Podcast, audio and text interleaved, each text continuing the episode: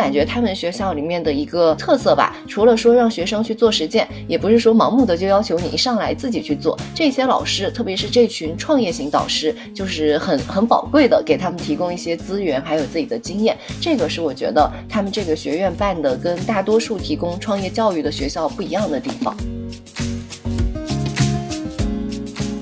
学校其实传统的这个教学，它是有一个固定的一个节律的。你每天上午干什么，那个课表都是固定好的，然后老师和学生都按这个来运转。但你这个就跟那个比较灵活的动态这种项目就会发生冲突。那你这个老师到底能不能接受这种调整？调整以后怎么来补？就这里面会遇到各种各样的问题。像威海这个职业院校，他们就做了很多绩效方面的改革。把绩效的考核大幅度的向社会培训，就对外接企业单的这个板块，他们归为社会培训。然后，如果你能接到两百万的单子，那你就可以抵得上一篇核心期刊的论文。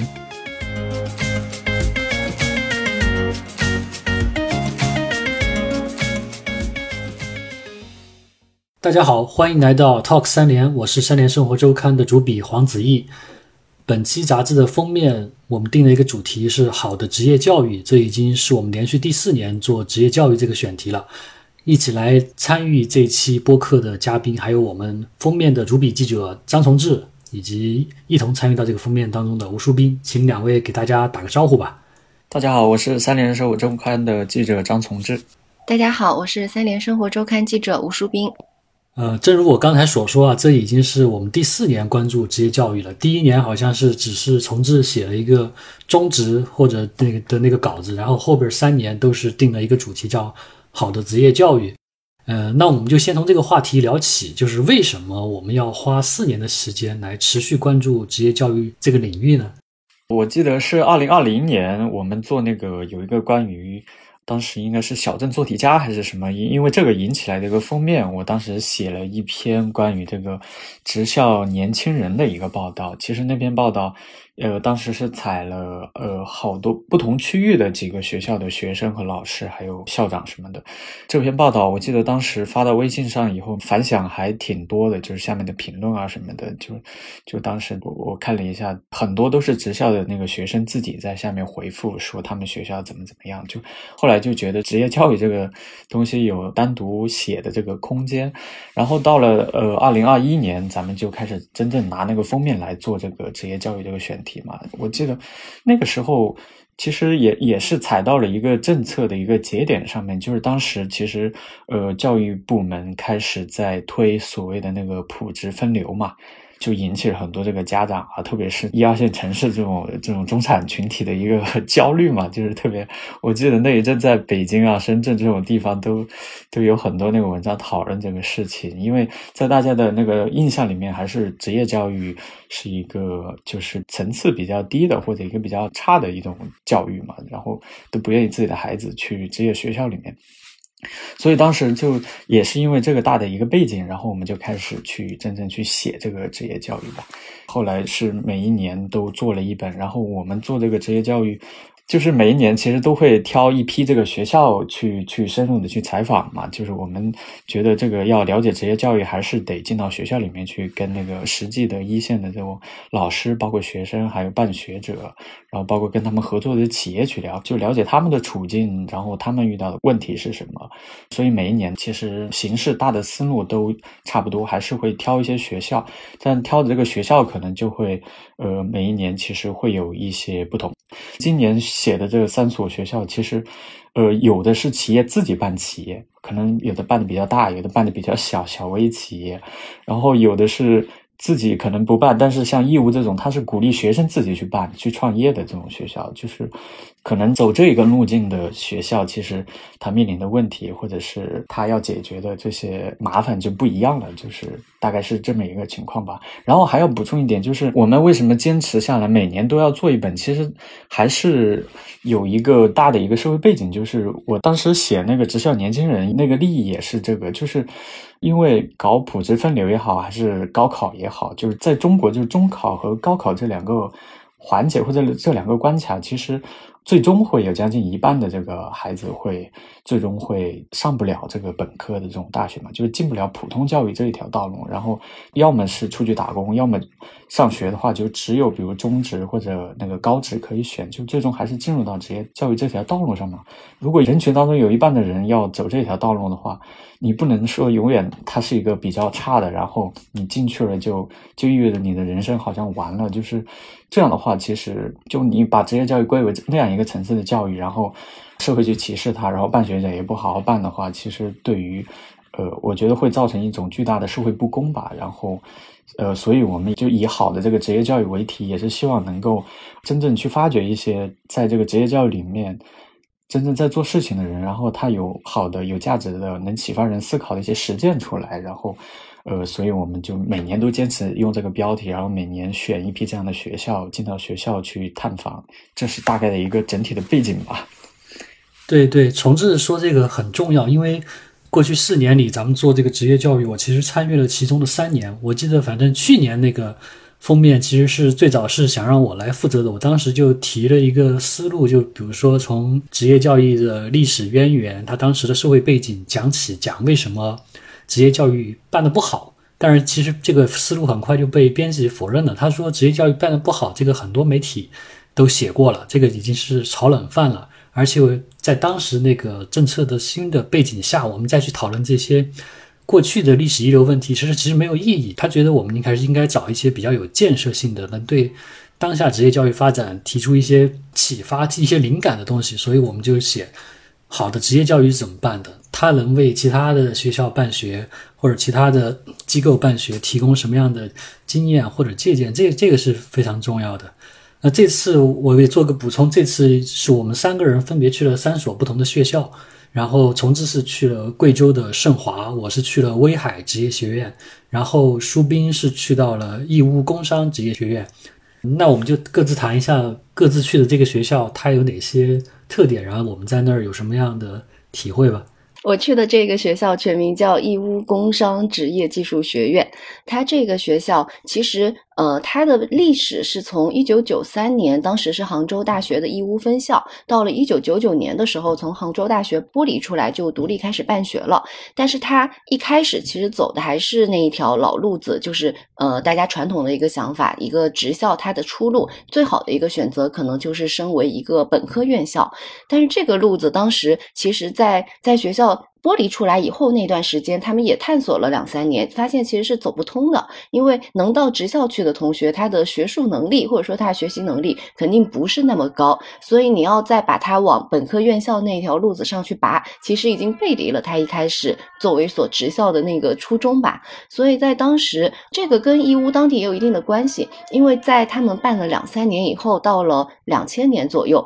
那个时候义乌的小商品经济其实发展到了一个新的高度，就。就是他们的那个国际往来非常非常的频繁，所以可能主导他们学校转型的是一个叫贾少华的一个前领导，就是他们当时的一个副院长。但是在学校里面的老师或者说有一些学生，大家都发现了这个苗头，就可能老师和校长会思考的更多一点吧。就是说，我们这所学校既然没有办法走通这条学术的道路，那往哪一个方向去？所以当时是他们的这个贾少华这个前院长先提出来说，那要不就让学生去创业，那一开始其实当时淘宝还没有兴起的时候，创业对他们来说也很难，因为当时义乌小商品市场那个摊位费，一个摊位一年可能就十几万了，这个对学生来说肯定是做不到的，就就当时连摆摊都摆不起。他们是一直到了零三年这个淘宝兴起的时候，才抓住了这一波。因为淘宝刚兴起的时候，其实对新手也是非常友好的。他那个老师的理解，我觉得很生动，就是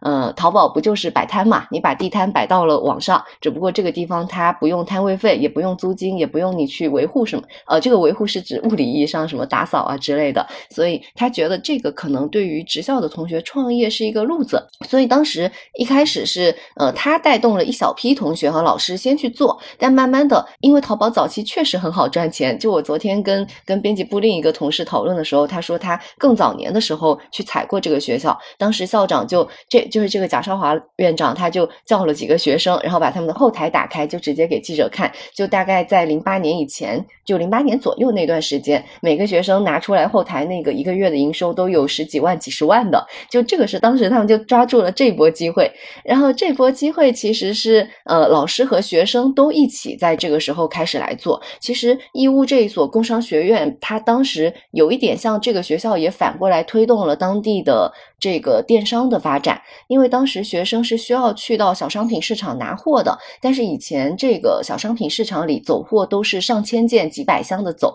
就一个学生来拿几十件，其实有一些商家是很不愿意给的，或者就是我故意把这个价格抬高了，我就不卖给你。然后当时的一个办法是，有一个学生脑子活络一点，他就去自己批发很多货物来，来搞了一个中间商，就呃，我先把货大批的拿回来，再批给其他少量需要的同学，然后或者是。学校出面去跟一些商户谈好，就说这些是我的学生，他们确实在做这个事情，就你们支持一下，就这样慢慢做起来。但是，嗯，后来这些商户会发现，一开始来拿几件、几十件的同学，那个货拿得越来越大，就慢慢拿到几百件、几千件了。就他们就就发现说，呃，一开始他们不知道说网上做生意是怎么一回事儿，后来发现，哎，居然能做到这么大。所以其实是这批学生和老师先把这个事情做起来以后，当地的这一些商贩或者说当地。的呃，从商的人，或者是甚至是政府，他们也发现了说这个机会很大，所以到了零八年，他们才成立这个创业学院。因为在前期呃有一段混乱而而那个就是蓬勃的阶段，就大家先把事业做起来了，然后学校也确定说这个路子可以走了，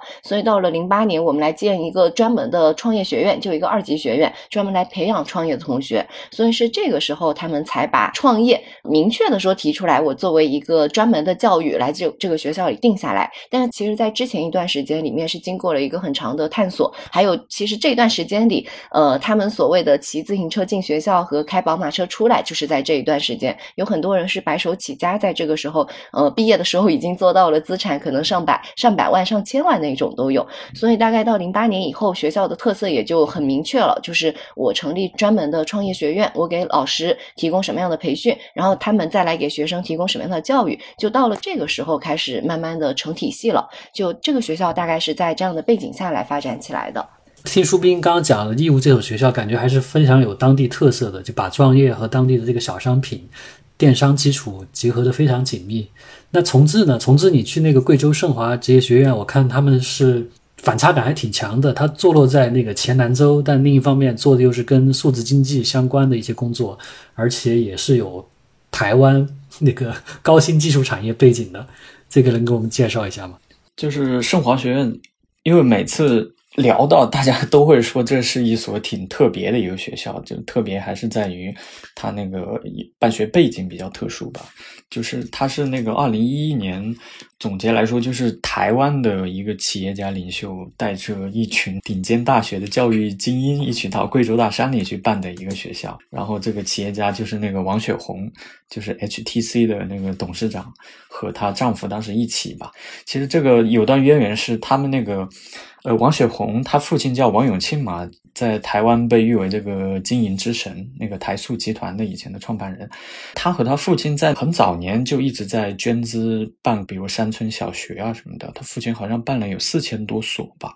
然后到二零零八年那个汶川地震的时候，他们呃又捐资，就捐了很多钱在援助抗震救灾。然后后来他们就想成立一个基金会，就专门用于这个公益慈善的。后来那个王雪红和她丈夫叫陈文琪，就在那那个民政部下面设立了一个这样的基金会。然后当时就想着怎么来做这个事情吧，就是呃再加上当时王雪红在美国的时候就认识，后来到那个北京航空航天大学。创办那个软件学院的那个孙伟教授，他那个时候好像是在美国一个学校当教授，然后也是其实有软件行业这个背景的。呃，他们两个回来之后，因为因为孙伟那个时候已经在北航办学了嘛，有这个办学的经验，然后也有这样的团队，然后他们两个就觉得可以一起就是做一些事情。呃，比如通过教育是比较好的一个方式，来帮助这种山区的贫困地区的人能够脱贫，或者是能够让他们有改变命运的机会吧。反正有一些这样的想法，所以他们就想着来来办一个学校。然后其实就是这个想法，如果讲细一点的话，这里面还是有很多曲折的。就是他们一开始是比如想办一个书院，就是觉得他们可以。呃，因为他们人手也有限嘛，就是想打造一个比较小而美的这种教育样本出来，就是比较偏创新的这种学校。这个其实也是很精英思维的一个事情哈。就是，但他们后来咨询了一通，就发现这个事情行不通。就是他们如果要办一个书院制的话。就是没有办法去真的去招收这种全日制的学生，就是因为他这个书院是没有办法跟学历教育去通的。就是你读完之后，那你就比如想去应聘，你说你是个书院毕业的，这个没办法弄。然后他们又觉得那个如果要申办一个本科大学，他对这个办学的规模，比如你的占地面积，然后那个学生的人数、师资、实验室设备这些都有非常严格的那个要求，就是而且投入的资金也很大。那个时候。就很难去办这个，对他们来说是很大的一个负担吧。然后后来就觉得，呃，职业教育可以试一试。然后最后就办了一个民办的一个高职院校吧。选到贵州也是因为他们是想做那个教育扶贫嘛。然后他这个学校的那个地址是在那个村里面的后面的山上面，就还得走很小的道儿进去。但那个时候这是一个那个是一个小的一个风景区，也没有办起来，有一些房子在里面，然后有一块小的那种坝子是在河的旁边，就刚好那块地方应该是那里面为数不多的能建一个这个学校，能建一个呃有规模的学校的一个地方吧。然后他们还当时请了一些像清华大学的一些。教授、院长过去就是看这规划上看到到底可不可行，就反正做了很多这种设计，然后最后就觉得可以在这里建，然后他们就把这个学校建起来了。你能看到它整个办学背景确实比较特殊，有一群这样的人在里面，而且这些人本身能链接到的资源是比较丰富的，所以他们后来虽然是二零一一年办的，学校历史也不太长，但后面几年就名声越来越大，就有很多越来越多领导去学校访问，然后。呃，有些领导还会现场办公，给他们解决实际的问题。我觉得这个可能也跟他们有台资的这种背景有关系嘛。因为那时候，愿意到西部地区去做公益的那个这种大的那种台湾企业，其实不算太多的。然后，又因为这些那个办学者，包括那个孙伟那个团队，其实很多都是北航的或者有留学背景的。然后他们在国外能招揽到很多那种。志愿者嘛，有些志愿者来了是要待好几年的，就像什么哈佛的，就是各种学校的来进来待几个月或者待一两年的都有，就就在这个学校里面提供这种志愿服务，带一些课或者是给他们搞一些项目什么的，就是搞得非常有声有色吧。然后当时就这也是为什么吸引到很多那个教育研究者去研究它，然后说它很很特别的一个因素。然后还有一个比较特特别，就是因为他是办学，就是基于一个公益慈善性质嘛。然后他那个招收的学生都是来自这个西南地区，主要是贵州为主的吧。嗯，这种贫困山区的呃贫困家庭的这种孩子，应该有百分之八九十以上吧。以早早些年的这个，就是在扶贫之前的这个比例更高哈。就是早期那个学生规模还不太大的时候，基本大部分学生都是三年学费全免，然后还有各种资助的，然后。其实他们也也是希望能够像他们还有这种什么少数民族或农村地区的这种少女班，因为贵州有这个这种少女妈妈的这种现象嘛。然后他们当时还专门设过这种班级，初中就过来读预科或者读中职，然后让他们学一些这个职业，能够让他们有改变自己人生的一个机会吧。就是当时是这样一个。办学的一个过程吧，就总体来说，它就是比较特殊的一个学校。但是在这个特殊的环境下面，他们还是不只是说就是一个。办公益或者做慈善而已，还是进行了挺多的这种教育创新的，这也是我们觉得它值得去探访的一个原因吧。就是它不只是说，呃，有一群很有钱的人或者是知识精英，然后出于一个善心来帮助贫困地区的人去去做些事情，然后给他们捐钱啊，或者是给他们带来一些知识。就是其实它这里面还是有一些模式上的这种呃创新的，这个是我们觉得是比较有价值的一个地方。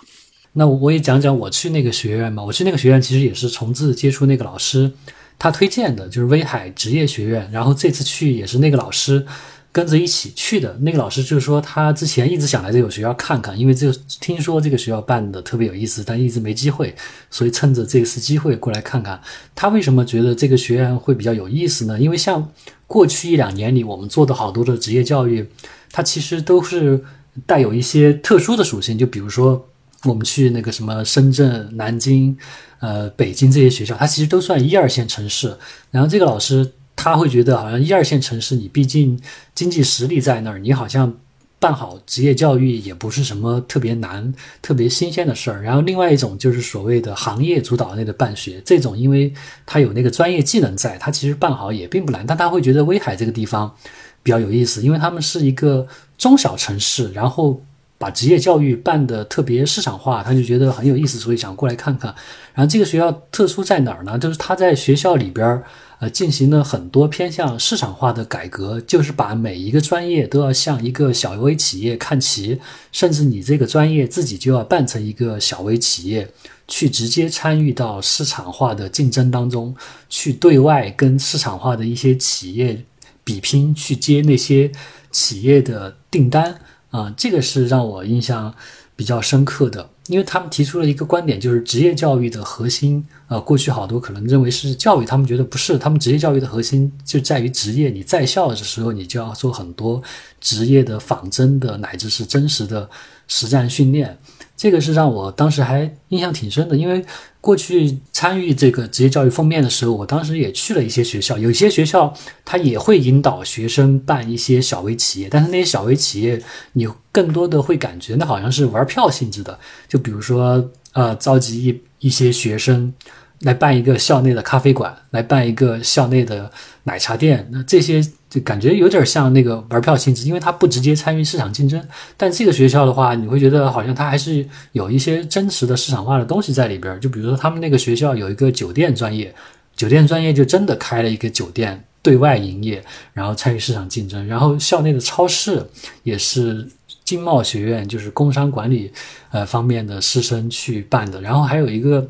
经贸学院里边还有个会计专业。过去我去一些职业学校，他们的好多的会计专业都是会啊，一群人坐在一起模拟一个沙盘或者模拟一个什么企业项目，然后来进行一个模拟的记账报税。但这个他们这个会计专业是真的通过了一些老师的。努力或者其他的一些手段去接到一些企业化的这些订单，反正这个是让我比较意外的。而且他们学校还有一个机电学院，就是会也会去对外接单。因为威海这个城市它还是有一个特殊性，虽然它是中小城市，但是它的工业基础还是不错的。就中国近代第一支海军北洋海军就是在这儿发源的嘛，所以它当地的船舶、机械的方面是比较强的。然后这个学校，我当时去采访的时候，他们机电学院的一个焊接专业，当时就在焊接一个工程。这个工程你一听下来就会觉得，哎，好像含金量还挺高的，是中国对外援援建的一个工程，对外援建那个白俄罗斯国家足球场的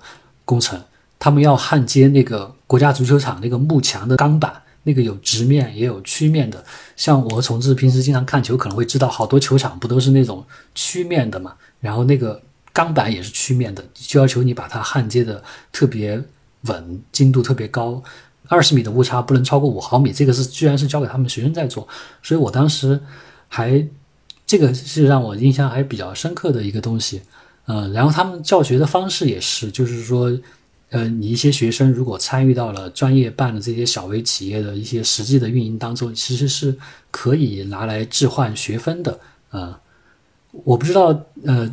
嗯，你们两位去到的这些学校相比，你们对他们的这些教学方式或者教学内容会有哪些印象深刻的地方呢？跟其他的常规学校比，他们的那个特殊性在哪里？就教学这块，能不能展开讲一讲？嗯。嗯，你刚才说的那个置换学分，其实义乌这个工商职院也是，就是它，呃，其实从零八年左右就开始了。当时不是鼓励学生都去创业嘛？然后因为你学生要创业，你就会影响你上课的时间，因为有一些时间你要去发货，你要去打包什么的。所以当时他们也推出了这一项方法，就是说一个学生如果他的淘宝店铺等级达到一定的程度，或者是他的月营收额流水达到了什么程度，你就可以用这。些来替掉你的一些非核心课程的学分，就是学分替代制度。后来他们是把这一套方法做作为制度给固定下来了，特别是对于他们创业学院、创业班的同学，很多人是可以用这个办法的。它就是为了让你留出足够多的时间去实践。然后像你刚才说的，在教学上有什么特点？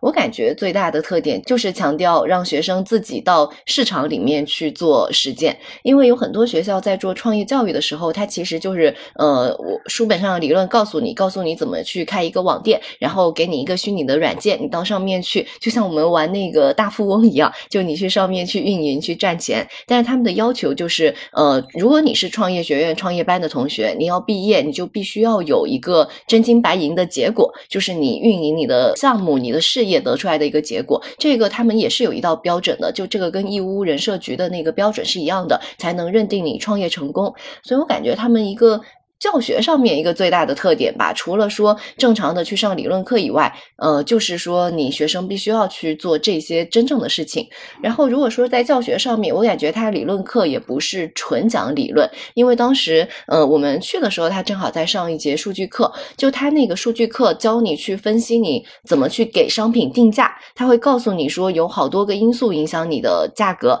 但他那个老师讲课的方法不是说我把公式和核算的办法告诉你。他会把自己自己开的店铺后台的那个数据下载下来，然后去给学生看，说：“哎，我这个店铺，如果我这个库存量到了什么程度，然后我定价会怎么样？那如果我把那个成本调到哪一个程度，我的那个销售会怎么样？最后利润会怎么样？就我感觉，他即使是授课，也不是那种我跟着这本书来告诉你这些理论，他会用很多的那种真实的一些案例吧，至少是老师自己创业的案例，来告诉学生说这个事情应该。怎么样来做？所以我觉得可能跟这些注重市场、注重实践的学校就是这样，它的特色就在于让学生跟市场的结合特别紧密。不管是让你自己去做，还是让学生说从上课的时候去感受这些东西，都不是用虚拟的或者说纯理论的东西来教他。对，嗯，明白。哎，那他们的老师也是真的在社会上有这些自己开店的经历的吗？有这种市场实操的经历经验的？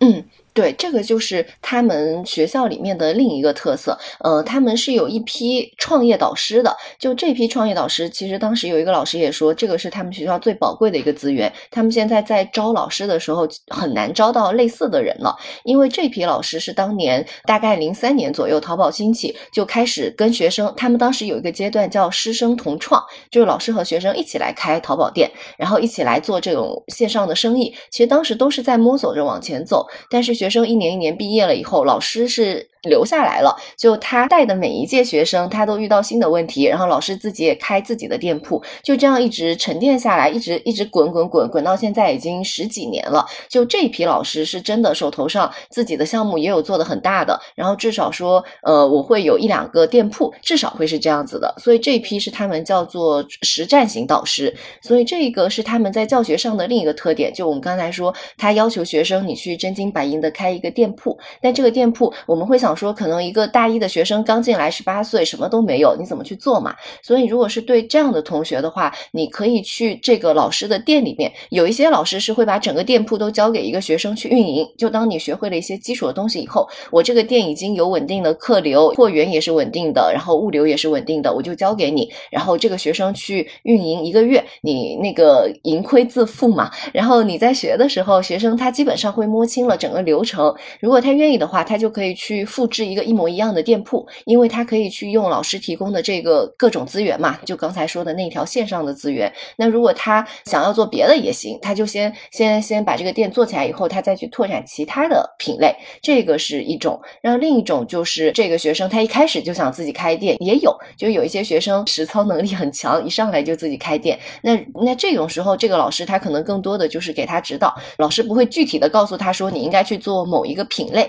但是呃，如果你想。要做某一个品类，或者是你在做的时候会遇到一些很实际的问题，就比如你学生的成本会经常核算不清楚，因为网店的成本会很复杂，它涉及到投流的时候的一些成本，或者是说这个学生在具体运营的时候出现了各种各样的问题吧。你刚才说的成本运营不清楚是一种，还包括很细的问题，就比如现在你在平台上都要花钱去推流去买流量，那这个流量涉及到说我花多少钱能够去撬动自然流量，我投。到哪一个界限的时候，我知道我是应该收手了，还是继续投入？就这些很细的问题，其实有一些都是凭经验的，所以这个是老师能提供的。所以我感觉他们学校里面的一个特色吧，除了说让学生去做实践，也不是说盲目的就要求你一上来自己去做。这些老师，特别是这群创业型导师，就是很很宝贵的，给他们提供一些资源，还有自己的经验。这个是我觉得他们这个学院办的跟大多数提供创业教育的学校不一样的地方。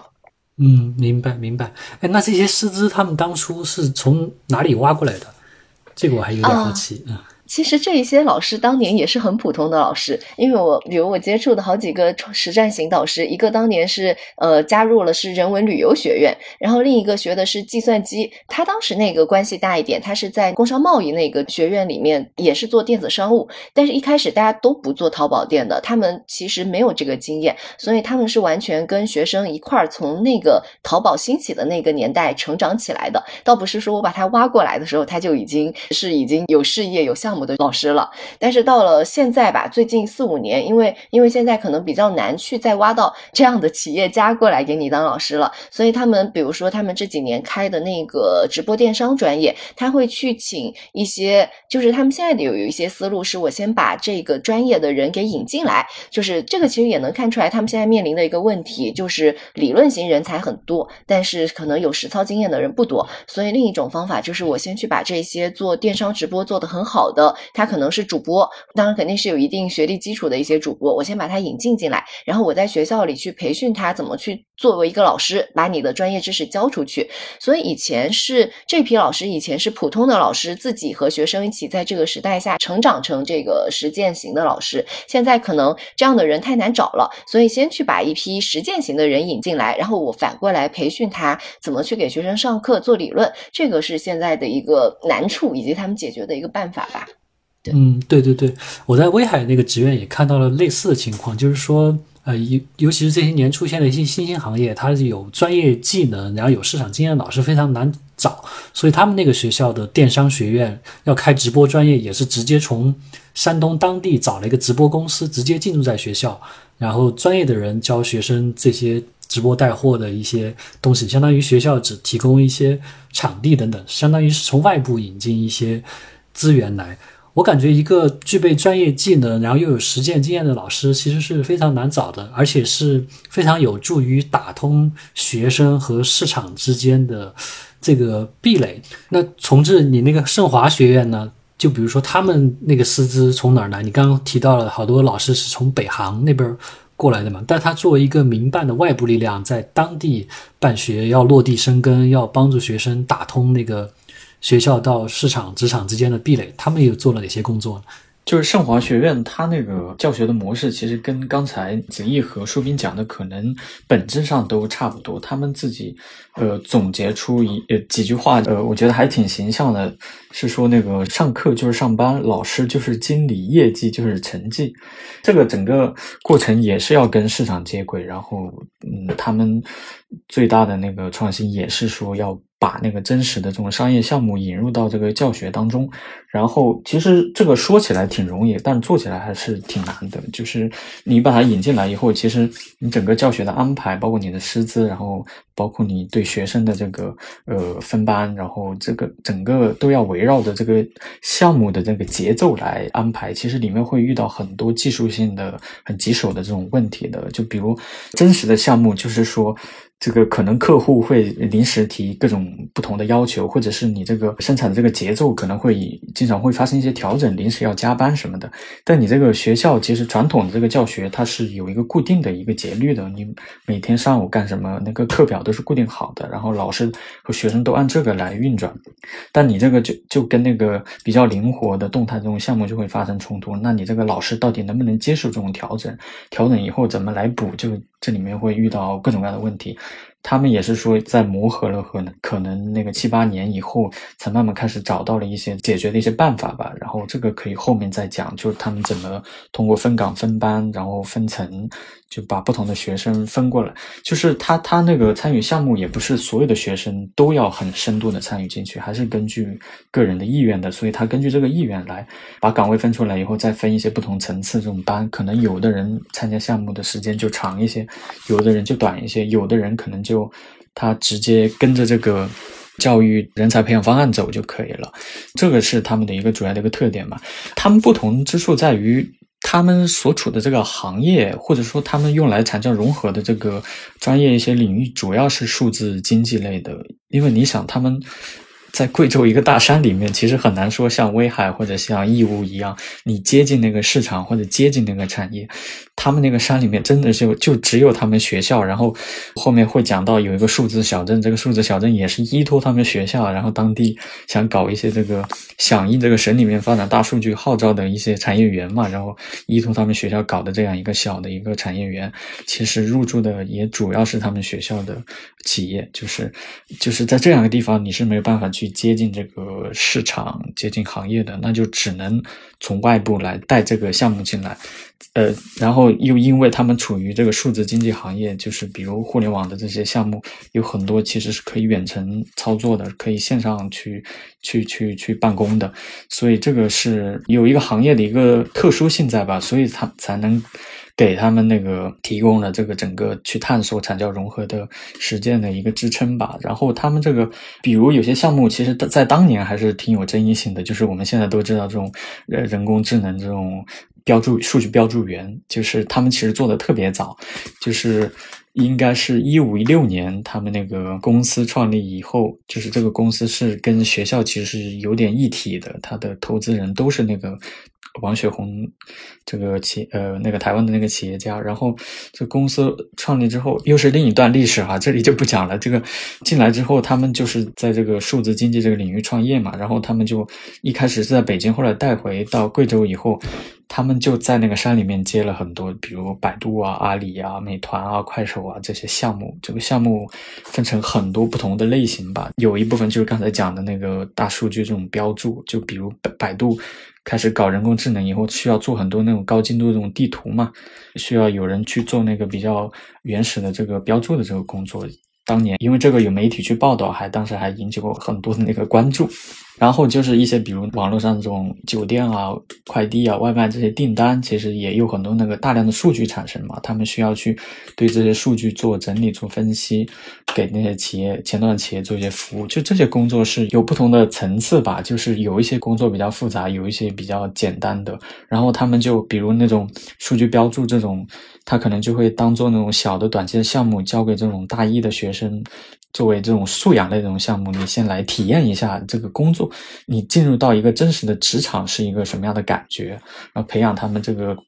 表达、沟通啊这些能力，包括办公的能力。这种项目可能时间就比较短，可能呃两三周或者一个月。它这个项目也是根据这个学生的这个成长的周期慢慢开始去加的，到后面就可能加一些这种这种比较复杂的，可能是要你建模，或者是要你在那个 VR 或者数字媒体的一些领域做一些这个更复杂一些工作。到后面可能你要到了大三可以全职实习了，就可能会让你去参与一些数字化的这种，比如。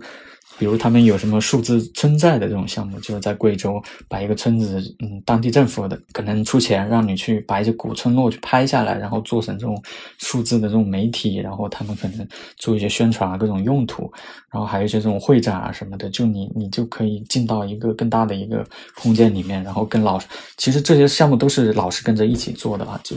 所以他们叫做老师就是经理嘛，就是他们带着一起去做，然后那个老师其实，呃，刚才讲。办学的团队里面很多是这种精英，北航啊，或者是各种大学过来的，但他们这个师资还有一部分是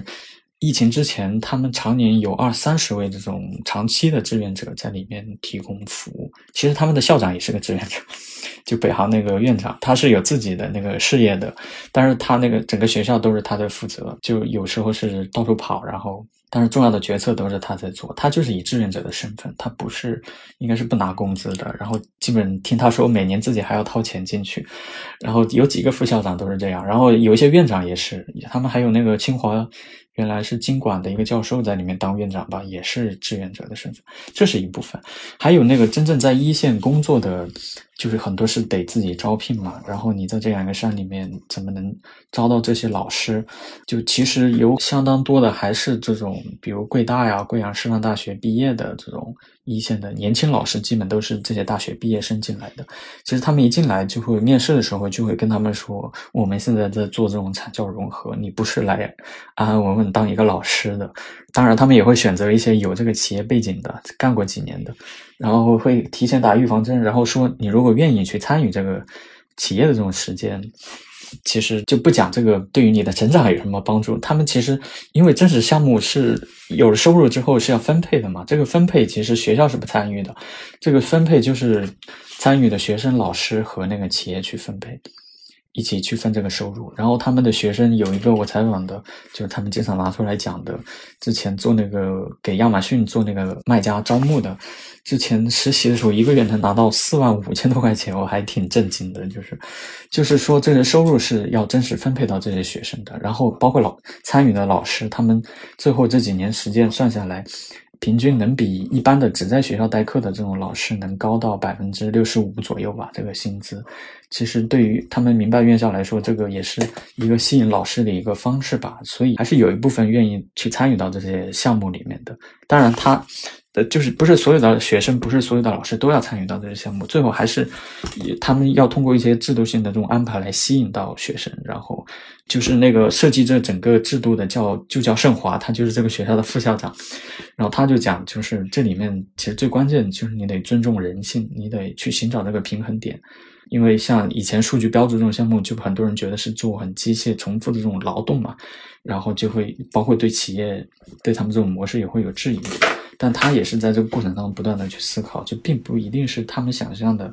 这种很好的设想，然后很闭环的这种逻辑，学生一定就是受用的，所以他们也得自己去呃去调整这个制度这种安排，然后做更精细的这种设计吧。就是听你讲完，就感觉，尤其是他一个民办的身份啊，他可能最早的这些企业的市场化的资源都是那一波精英或者能人引进来的。呃，这个在我在那个威海职业学院其实也感受到了，就比如说他们原建的那个白俄罗斯国家足球场，其实就是因为他们有一个老师，他的焊接技能非常了得，是他们当年做教学改革的时候从企业那边。挖过来的，然后这个老师因为他有这个能力存在，所以他能把这个资源、这个项目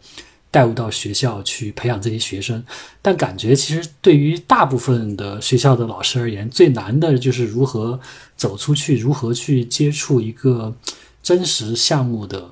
锻炼。因为我采访这个威海学院，他这个那个有有一个分管教务的副校长，他就给我说，他之前经常会跟学校的老师聊天，因为你想，他是一个。中小城市的职业院校，它是事业编制，但是又没有初高中呃那么卷，或者没有本科院校。因为威海也有一些高等院校，像山大威海校区、哈工大威海校区，没有这些学校竞争那么激烈，所以好多老师可能他有一个编制之后，他就会在那儿躺平，他们没有那个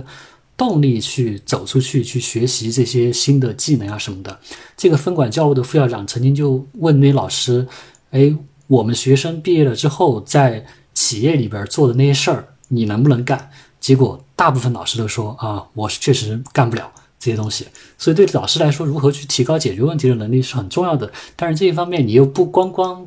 能依赖他们自觉去解决这个问题。就像虫子讲的，背后还是有一套制度的设计。像威海这个职业院校，他们就做了很多绩效方面的改革。把绩效的考核大幅度的向社会培训，就对外接企业单的这个板块，他们归为社会培训。然后，如果你能接到两百万的单子，那你就可以抵得上一篇核心期刊的论文。绩效大部分向这方面倾斜，来激励那些老师，尤其是年轻老师去做这些改革。这个改革做完之后，他们又开始做一些职称的改革。嗯，就比如说有一些突出贡献的老师，他可能接了很多的单子，但是他的论文发表的比较少。这种也是叫破格提拔，然后一些躺平的老师、躺平的教授，呃，就是会被破格降级。这个上当时是让我非常意外的，因为我在做这个学校那个工作的时候，就收到他们一条新闻，就他们第五个聘期的时候展开了全校全员竞聘，结果有十四位老师被破格降级，其中有几位。呃，正教授降为副教授，有几位从副教授降为导师，这个是让我当时还挺意外的，因为在中国，好像你上了一定职称之后，它其实相当于半终身制吧。你就觉得好像教授是永远的，就只只听说过他们能上，还是没有听说过哪个教授会下的。然后这个学校就通过很多这个制度方面的改革，去提高老师的这个积极性。我当时在收这个新闻的时候也是比较意外，所以当时采访的时候专门针对这个问题问了一下，而且还专门采访了就是负责这个人事制度改革的这个负责人，他就给我讲，呃。其实他们当时怎么解决这个老师的动力问题？他说，其实你就从人性的角度思考，人最看重什么东西？一个名，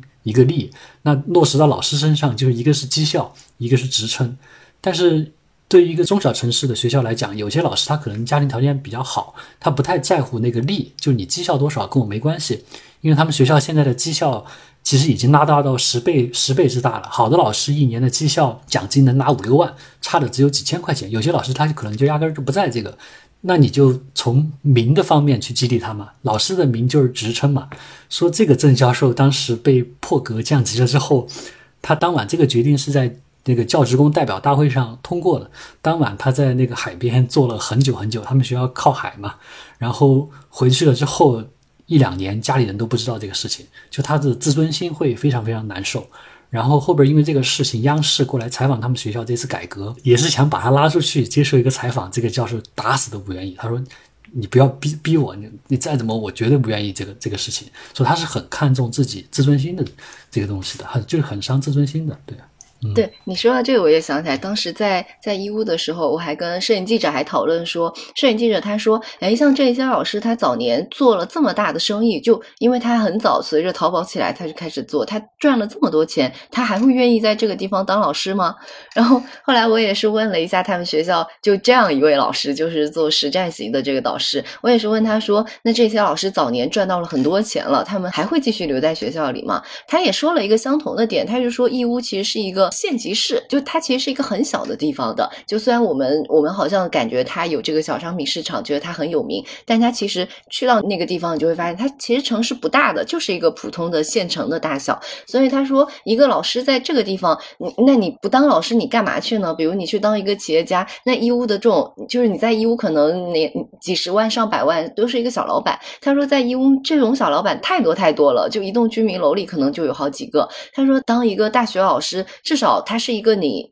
就是你社会地位和社会身份的一个认同，它比你完全的走向了去当一个企业老板，可能又多了一一层的那个身份认定在里面。所以他们老师是愿意留下来的。那你留下来，你就得接受刚才说到的对你的那些考核。你作为一个实战型老师，要给学校提供什么，给学生提供什么。所以我觉得跟你说的那点有点像，就在一个小城市里面，其实他们会愿意去维持这样一个社会身份。所以他为了这个身份，在这一套考核体系下。他又得反过来为这个学校和学生做一些事情，对，嗯嗯嗯，对对对，我这个我当时也遇到一个类似的例子，就是那个他们学校那个焊接能手，我当时就问他，哎，你为什么愿意就是回来就当个老师呢？他因为他之前是在江苏，还拿到了江苏省的那个什么五一劳动奖章。他说他在江苏退休的话，那个待遇会非常好。一个就是因为他父母当时生病了，他是威海人，所以当时要回来想找个离家近的工作。第二个就是他觉得。他作为焊接能手，他自己前几年的钱已经赚够了，他现在就是想安安稳稳的谋一份工作，呃，然后所以就来到了家乡的这个学校这样做，嗯。但我觉得这些对于这些实战性的老师来讲，就把他们推出去可能就是还好，但是我不知道把那些理论性的老师推出去之后，会不会也遇到一些挑战啊或者困难之类的？我不知道你们在采访当中有没有遇到那个类似的问题啊？如果把这些学校的这些老师都推向市场的话，会不会也有一些，就比如说磨合方面的问题啊？是不是会对老师提出了更高的要求？就是学校在这个执行过程当中，他是怎么把控这个边界的？圣华学院他们好像也不是要把所有的老师都推出去，就是他们还是尊重那个老师的那个意愿吧，就是愿意去深度参与的。就会让他们去参与，然后参与的过程当中，还有一些人可能会中途就会退出，不太愿意去做这个项目，他可能就会转向更教学的那一那一方面，就是这个。个人意愿还是主要是前提吧，是一个前提条件。然后，因为盛华学院在这样一个山里面，其实他招的很多新老师还是比较年轻的，然后没有那么丰富的经验的，不是说创办什么大企业，或者是 做到了什么样的呃行业的这个地位，然后再过来的。很多其实也是从大学里面毕业的，或者是最多是去工作过几年，然后到学校里面来的。所以他们整个师资队伍其实是非常有点两极。分化吧，就是这些院长什么的，有有不少都是这种退休的院长、老教授过来当院长，然后下面的老师有很多是非常年轻的，然后这些年轻的老师怎么能够去适应真实的这种职场环境？其实这个也是挺大的一个挑战的。他的挑战，一个是来自于。怎么说？就是首先他们的观念得变化，就是这个是像我采访的那个副校长，他经常会提到的，就是他在面试的时候就会跟大家讲，你这个不是朝九晚五的，你可能没有寒暑假了。这个很多老师就觉得去民办高职当个大专的老师，那个有两三个月寒暑假还是挺好的一个福利的。就是有些人是抱着这样的目的来的，你如果不改变这个观念，肯定是做不了项目的嘛。嗯，然后就是你得那个。真的是把自己不是当一个老师，你到了真实的项目里面以后，你就是个经理，就是项目负责人，然后出现的各种问题、各种压力都会汇集到你这里来的。然后我采访一个老师，他以前接过一个项目，也是来了两两三年以后，慢慢开始自己独立担当这个项目经理。这个项目是在六盘水要做一个会展，然后就里面就会产生更大的问题，就是会展看起来就办场活动很简单，但里面涉及到细节还挺多的。像他以前可能也在电视台干过，在媒体干过，就只有一些这样的经验。然后虽然也参与过一些会展的项目，但是你第一次要做经理，就是这个压力是一开始他也难以想象的。就是比如你办会展，然后他一开始是比如他的门头做小了。那本来觉得下下面都觉得行，哎，当地政府领导去一看，说你这是什么呀？这个重做，然后一重做，本来就七八十万的项目，就花了又花了十万块钱，然后还有什么跟供应商要催款，做的不好，然后要跟他们吵架，然后他带着几个老师和学生一起去做，就是最后就觉得坚持不下去了，不想干了，就是但是。就是下面后面副校长又顶着他们说，我全力支持他们。然后就是那个当地政府也刚开始还要求换人嘛，就是但是就是得硬着头皮做下来。但你这样一个项目做下来，这个整个参与的这些老师和学生都觉得脱胎换骨。就是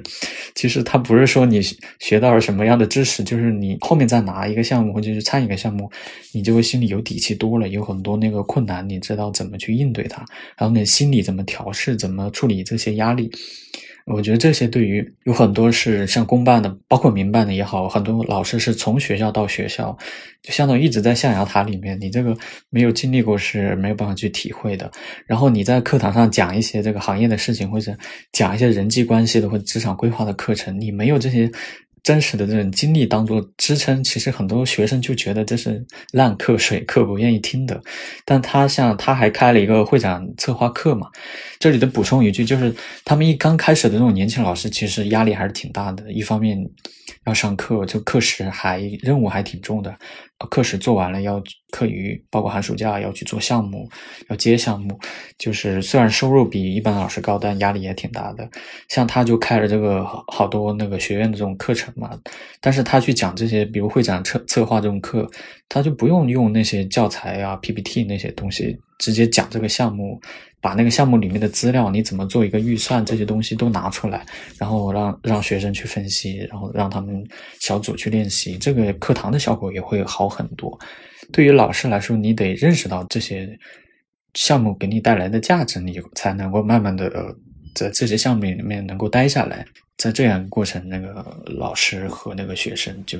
就是都会有很多去实践的一个机会。嗯，明白。诶，那像这种。校企融合、产教结合这个推进的过程当中，会有矛盾或者冲突吗？啊，就比如说像一般的企业哈，它肯定还是以盈利为导向的，但学校可能还是要育人的。我不知道你们在采访的过程当中有没有听见过这个校企合作的一些磨合或者一些矛盾冲突等等。最后又是怎么解决的？校企合作，像去年咱们采访的那那种校企合作的模式，可能主要是跟外部的企业合作。它其实存在一个很大的问题，就是双方的一个信任的问题嘛。就有很多合作的项目，包括那种产业学院，包括订单班，其实有很多是做着做着，可能呃，一个是信任，一个是可能双方这个有一些企业的领导换了，或者是有些人员的这种变更，就会导致这个项目最后。呃进行不下去或者名存实亡这种现象，当时在去年的那些学校的采访当中，我感觉还是挺普遍的。他们其实还存在一个很大的问题，就是虽然是一家，但是其实因为这个学校后面有一个办学的一个基金会嘛，它相当于有个出资人，这个基金会是有自己的一个逻辑的。你作为一个公益慈善的学学校，他每年基金会会派出这个稽核部门来审查他们的这个财务，包括办学的一个状况。每年这个副校长都会被质疑一通，就是他们企业发展的还不错嘛，其实在数字经济就数据服务这个行业已经做到了那个比较头部的第一梯队的这个每年的营收能过亿，他就会觉得你这个企业是不是蹭到了学校的利益？呃，有些便宜被你占到了，你是拿这个去赚钱，拿我们的师资，然后我们的学生，然后包括。学校的一些这种资源去去给企业谋取利益，就就还是会有这样的内部的质疑的。但这个质疑可能对他们来说也是一个约束吧，因为。确实，这些年就是在市场上能看到大量的这种名名义上是校企合作，但实际上是校企共谋，一起去压榨这个学生，然后把他们送到这种企业里面去充当廉价劳动力，然后以不给毕业或者不给毕业证为威胁，让他们去做这样的事情。所以这种质疑逻辑上也是比较合理的。所以他们其实也是在摸索。一开始因为。觉得都是一家人，所以有很多东西是比较模糊的嘛。然后他们这几年也是在做一个很重要的事情，就是要怎么通过制度安排把它规范起来。他们后来就琢磨出几个原则嘛，一个是从企业这一边来说，他是坚决不能从学校去分这个他的学费的，这个是一个原则。因为很多校企合作，其实名义上。是合作，实际上是学校向企业去购买这个培训服务嘛？其实只是把你送到这里来，呃，培训一下，然后企业还是要从学校那边收一定的费用的。然后另一边就是从学校这边，学校是坚决不能参与到这个项目的收入分配的。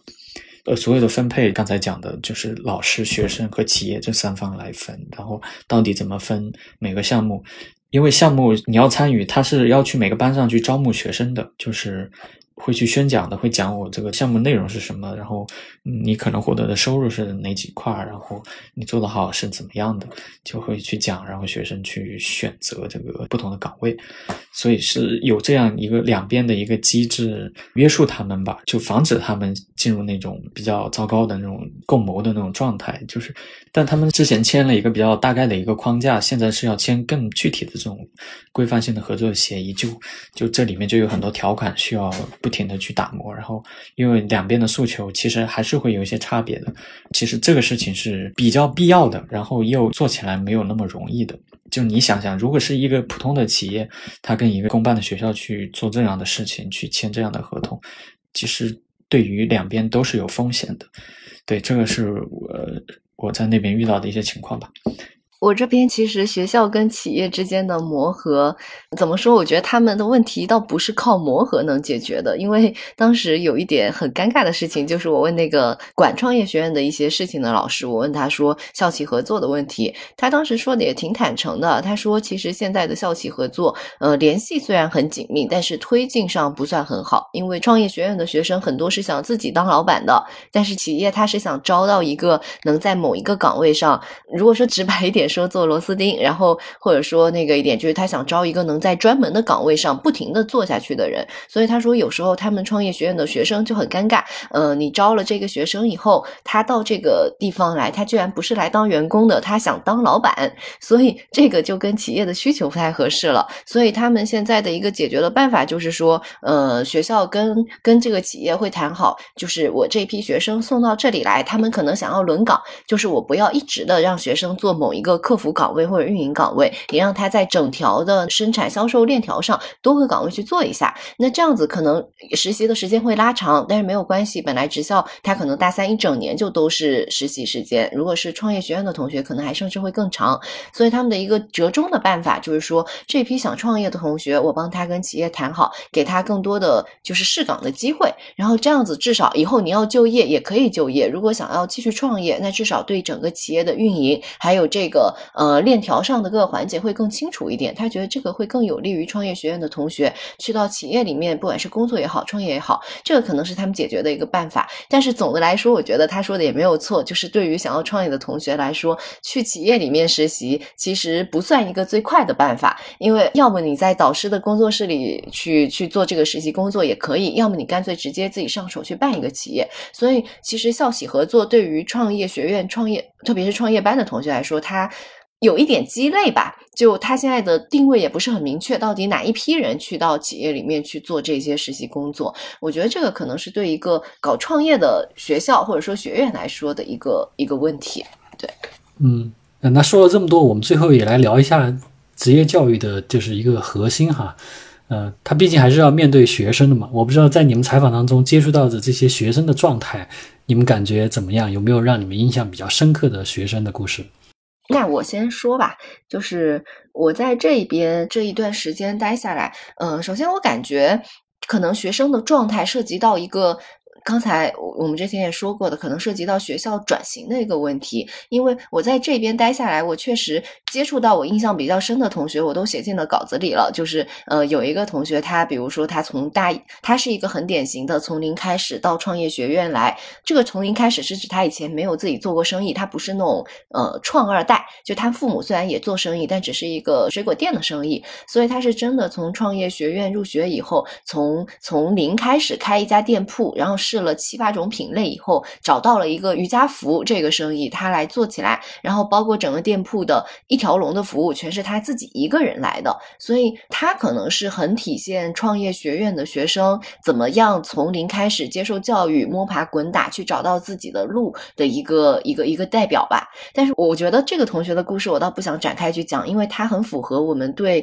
这个创业以创业为特色的学校的一个想象，就是他的学生就是可能要么像。像初期就是淘宝黄金时代的学生一样，把生意做得很大，怎么样去去发家？或者是他像现在的同学，就是他很勤快的去不断的探索自己的路子。但我觉得这是一类学生，这个是我们印象里这样一所学校应该培养出来的学生。但是我感觉我在学校里见到的还有另一批学生，至少像像有一个老师，这个同学他的班主任就是创业型导师，他带的那一批学生里面，我那天听他们开会，嗯，至少有一半的同学他是。不走创业的路的，里面有有两三个同学是要专升本，然后还有两个同学其实方向还有没没有很明确，但至少他没有自己的创业项目在做，他可能最后是要走到就业的这个路子去的。所以我感觉，当然这个不是说这些同学他们不努力或者怎么样，你怎么来创业学院又不去创业？我感觉这个跟整个学校的转型，还有跟这个电商的。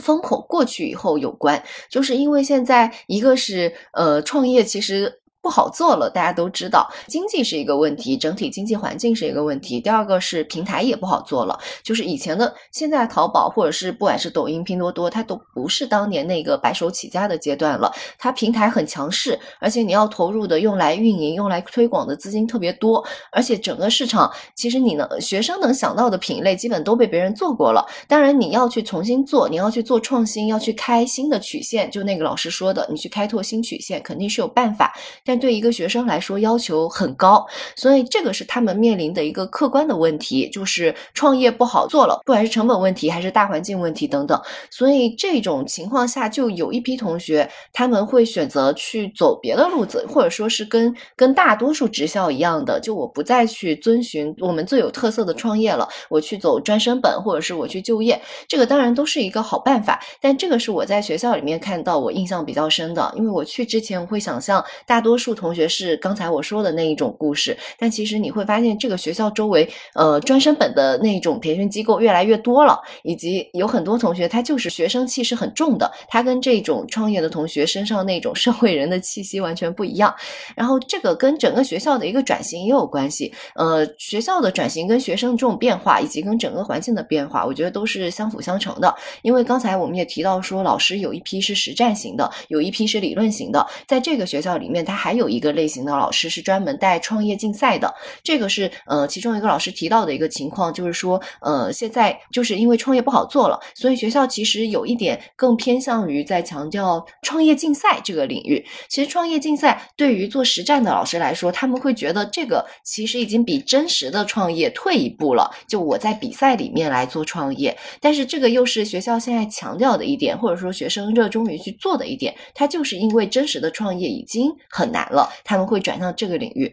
所以我觉得在学校里面，嗯，这个点让我感触比较深吧。就确实，确实每一个同学的那种状态和他的选择都是受整个大环境的影响的。他去走专升，这个专升本的数据，我记得他说他们学校去参加的人可能会达到整个学校人数的百分之四十，但是最后考上了多少？那个数据好像是二十左右还是多少？我不记得了。就是这个比例是在提高的，而且被越来越多的人作为一个路子去走。我就感觉到这一批学生他们的选择不是说他选择的不对，而是说他的这个选择跟他们面临的环境和整个学校的变化确实都是一致的。这个是我印象比较深的一个点吧。对对，我我也接着舒斌刚才讲的那个东西，就是因为你去有时候去采访这个职业学校，其实会发现，呃，你肯定要采访学生嘛，老师和学生都要采访，然后他们会给你推荐的这些师生，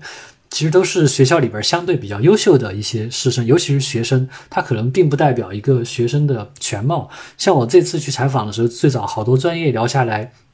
可能跟舒斌那个感觉一样，他们给我推荐的都是一些呃什么竞赛的冠军等等，在某个专业领域特长有很强的这个学生的状态。但后边我发现这些并不是学生的一个呃真实的状态，就是为什么呢？因为我有时候晚上会在他们学校里边逛。然后会发现很多学生身上有纹身，这个纹身当然它是一个中性的一个东西，但是我觉得放在山东的这个环境下可能会有一点特殊，因为山东大家可能都对他有一些刻板印象，觉得这些的学生好多都比较喜欢考公、考编等等。但一些些学生有纹身，他们就说明他们其实就没有做这些考公、考编的这些打算，他们就是可能就想啊，毕业之后我直接就进入呃市场就业了，然后去谋取啊一份。生计等等，所以我最后聊下来一些学生，我感觉他们不太具备普遍性，所以后边又自己找了一些普通的学生聊，然后就找了一个年龄还挺大的学生。其实我不是刻意找的，是呃老师给我推荐的，然后去找到了这个学生。嗯，这个学生他一九九九年出生，今年其实已经二十四岁了。他是自己初中毕业之后成绩没考好，上了一所中职，然后学的焊接。感觉自己没学到东西，然后毕业之后又去了威海当地一个什么打印机公司，呃，做测试。那个打印机公司后边被富士康收购了，所以他相当于被买断了工龄，然后又辞退了。然后他是工作了两三年之后，以社会人士的身份重新进入高职就读的。他说他为什么选择重新进入学校就读，就是因为他觉得这个学校里边这些。焊接像焊接这种技能比较强的专业，他觉得自己是能真正的学到东西的，是能为自己的未来谋一份生计的。因为这个学生他身上的标签其实很明显，因为他第一个我刚刚讲他年纪大，第二他身上其实有很多纹身，然后那个纹身你仔细看挺有意思的，他那个手臂上有两个纹身，就写的人生苦短，及时行乐。他又跟我讲，他其实最大的理想是去呃。外边开一个自己小的那种露营的工作场地，然后平时带着客户、带着自己的朋友，天天去周边露营、骑行啊。他其实特别享受这样的生活，但他目前也意识到，以自己目前的能力，肯定是达不到这样的生活的。他是现现在当下所需的是进行自己的原始资本积累。那他怎么进行自己的原始资本积累呢？那他就只有先学一门技术，攒够自己的钱，然后才去做自己呃想做的事情。这个我觉得可能比较能代表那些学生的一个真实的状态，所以我在文章开头就写了这个案例。这个学生还有一个特殊之处，就是刚刚讲威海这个职业技技术学院，它的一个特点就是它要把专业办成小微企业，然后向市场看齐嘛。但它其实里边有一个分层教育的理念在里边，就只有你一个专业里边比较优秀的学生，他们叫卓越工匠班，才有资格进入这个，呃。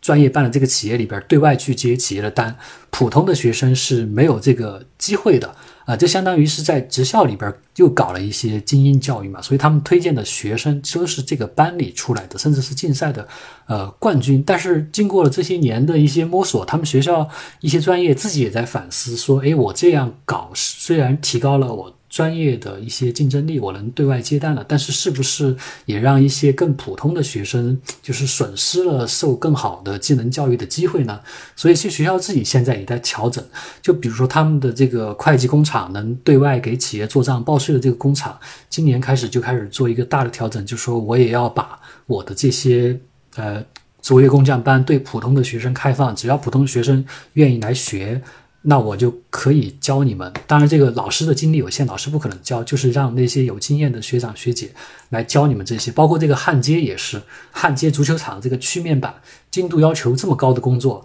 今年也开始对一些学生开放。因为刚刚讲这个有纹身的这个年纪比较稍大的学生，他其实不是卓越工匠班的，他甚至是因为成绩有点差，就是他。当时在中职的时候已经学过了这些焊接的基本理论了，所以他在上课的时候非常不认真听讲，他自己讲就是得罪了一位老师，这个老师就把他的一门考试给挂掉了。然后我见到他的时候，他刚刚呃把这个考试的补考过了，就是他他其实。专业成绩他并不是并不是那么出众的一个学生，但是他找到了这个就卓越工匠班的老师，说他也想参与真实的企业项目。那个老师啊，因为学校最近几年在调整，也就是说，那你来吧。这个换在过去是不可能的。他们就是想把这个像过去这种分层的有带有一点精英教育色彩的东西，向更多的学生开放。我觉得像这些普通的学生、普遍学生，他可能代表大部分职校学生的一个状态。我其实对于学生的看法，就是接触下来跟你们的那个感觉也差不多。就是我们在写作过程当中可能会找出一些，呃，不管是正面还是反面有典型性的这种学生，但其实你放到一个整个学校的这个背景下面，呃。就是还是各种各样的人都有吧，因为他们的这个成长的环境、可能背景，包括他们对未来的一些看法都不相同。对于盛华学院来说，其实还有个更重要的命题，就是他面临这些学生，其实有很多是从小就养成了一些不太好的这种生活习惯的。就比如这个盛华学院以前搞过一个戒叫做戒烟行动，这个是那个常务副校长发起的，就是他们当时做过一个调查，就是这是。早些年哈，现在不知道是不是这个情况。就早些年有个调查是关于这个，呃，烟龄的这种学生，他们发现就是有三年以上烟龄的这个学生，可能能占到百分之五十以上。这个是主要是男生里面哈，就就是而且有有有不少这个十年以上烟龄的孩子，就是你想他那个大一入学的时候，可能也就不到二十岁吧，十八九岁，有十年以上烟龄，就说明他们小学就开始在接触这些东西了。这是一个特点，还有个特点就是真的是非常贫困，而且是那个学校刚创办的那些年是，是这个学生的贫困是可能超出了一般人的想象的吧。就是这个学校从创办到现在，就是在那个有一个副校长的倡导下，他们那个食堂一直有一个窗口是可以卖一元的饭菜的，就是而且我们。去食堂，因为我们在学校食堂，他就那一个食堂吃了有也有一个多星期嘛，你确实在那个窗口看到有不少学生现在还是打一两元的这种饭菜，就是贫困也是他们的一个很现实的一个要面临的一个人生的问题吧。就就是对于这样一群孩子，其实训练他们这个技能可能还是其次的，就是其实他们一入校的时候。就盛华学院的那个教育的理念是要给他们营造一个有爱心，然后人和人之间比较轻松，然后能够互助的一个环境。所以他们在其实校园的环境上面做了很多那个，虽然学校不大，然后做在还是做了很多那个工作的。就比如说这种微笑广场，让每个人把自己笑脸的照片放上去，然后，然后像学校里面有那种。很小的那种捐助箱，就是你有零钱什么，你可以捐进去，然后这个钱可能拿来做一定的用途。然后包括对自然环境的一些爱，就是他们那个学校那个门口有一个养了好多鸽子，然后那个鸽子旁边也有一个捐助箱，你你可以捐钱给他们买这个粮食什么的。我们去之后待待了一段时间，其实还是挺感动的，有很多超出我们想象的。然后其实很多学生也是大一大二在教育进行的过程当中，要慢慢去理解、去认知所施加在他们身上的这一整套教学模式或者教育模式到底意味着什么。就但。是，呃，有一些学生就能抓住机会，像像之前说的那个实习就能赚到四万块钱。当然，那是个很极端的一个个例哈。但是确实有很多孩子，嗯，在那个项目里面，比如一一个月能挣两三千，后来实习能挣个八九千、一万的，这个对于这些贫困家庭的孩子还是一个不小的一个收入。就是特别是经济独立这个事情，其实对他们来说意味着挺多的，就是他能改变，能自己去做很多选择。有些孩子是能能能像这样，能能慢慢跟着背后的这些这个模式设计的一套那个运作的方式，慢慢去实现自己能力的提升，然后能对世界的认知能力能提升，然后最后能找到一个不错的工作，能够有收入，然后能自己独立。但还是有。有一部分孩子，而且应该不是少数，就是因为我采访有一个大二的那个，他还是属于创新班的，创新班就是要深度参与到这些项目的。他就说他们那个寝室里面，从大一到大二，现在已经退学了有将近一半人。他们寝室可能比较特殊，就是关系可能也不太好，就是因为这些孩子也其实有一方面的弱点吧，就是是那个人际相处能力其实。就是这也是老师的一些观察吧，其实是存在一些问题的，然后可能也是因为这个原因，然后就有很多会中途退学的、辍学的，这个也是学校比较常发生的一个事情，可能也是很多民办高职面临的一个共同的一个问题吧。他们可能就没有办法说说你，因为你设计一套这么非常好的一个教育的模式，就能够一定能够抓住这些机会，一定能够改变自己的命运。就是这个也是一个现实，但是总的看下来，我们还是觉得，就是他们愿意去在教育上面去做一些创新，而且这些创新可能会动到他们自己的这个利益，会要付出很多的那个心血，可能还会失败，但是他还是能够给一部分孩子能够创造不同的机会出来，这我觉得这个是比较重要的。所以我们也是也采访到了很多这样的学生，然后能够把他们的故事写出来，也是一种期望吧。对，盛华他有个盲人学院，其实那个那个学院也是有有很多这样的那个，就是他们面临的那个处境，其实比这些健全人要其实更加复杂、更加艰难嘛。但是还是这个盲人学院反而是那个学校就业率最好的一个学院，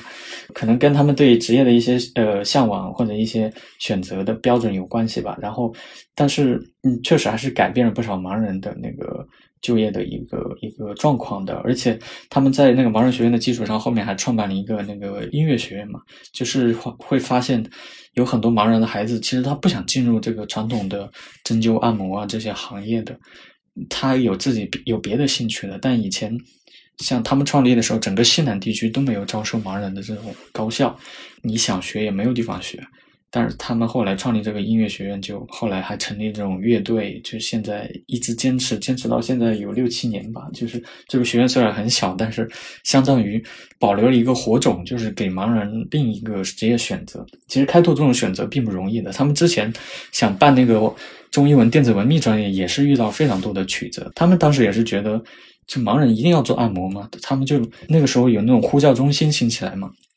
然后就想培养这种话务员，觉得他们坐在呼叫中心接电话，然后处理一些这种文案的这种工作，应该是可以胜任的。但是最后招了两届学生，你真正进入到职场里面，就是因为中国的这种无障碍建设也没有那么先进，就是还是会面临很多问题，这个专业最后就停办了，就是。会会经历很多曲折，然后你又得倒退回来继续办这个专业，然后这个专业又能办出什么样的特色？我觉得这里面这些故事还是挺挺有意思的，读者可以自己去感受。对对，崇之刚刚讲的内容都写在他关于圣华学院的稿子里了，希望大家可以去看。其实我们今天聊了这么多，其实也是想告诉大家，就是说之前聊的这些技能教育、专业培训，把学校推向市场，这些只是职业教育的一部分。教育一个很重要的功能还是育人，那怎么去育人？我想可能情感上的、心智上的可能更加重要。办好职业教育需要各方面的支持。那本期节目就到这儿，感兴趣的朋友可以订阅本期杂志的纸刊和数字刊。谢谢收听，我们下期再见。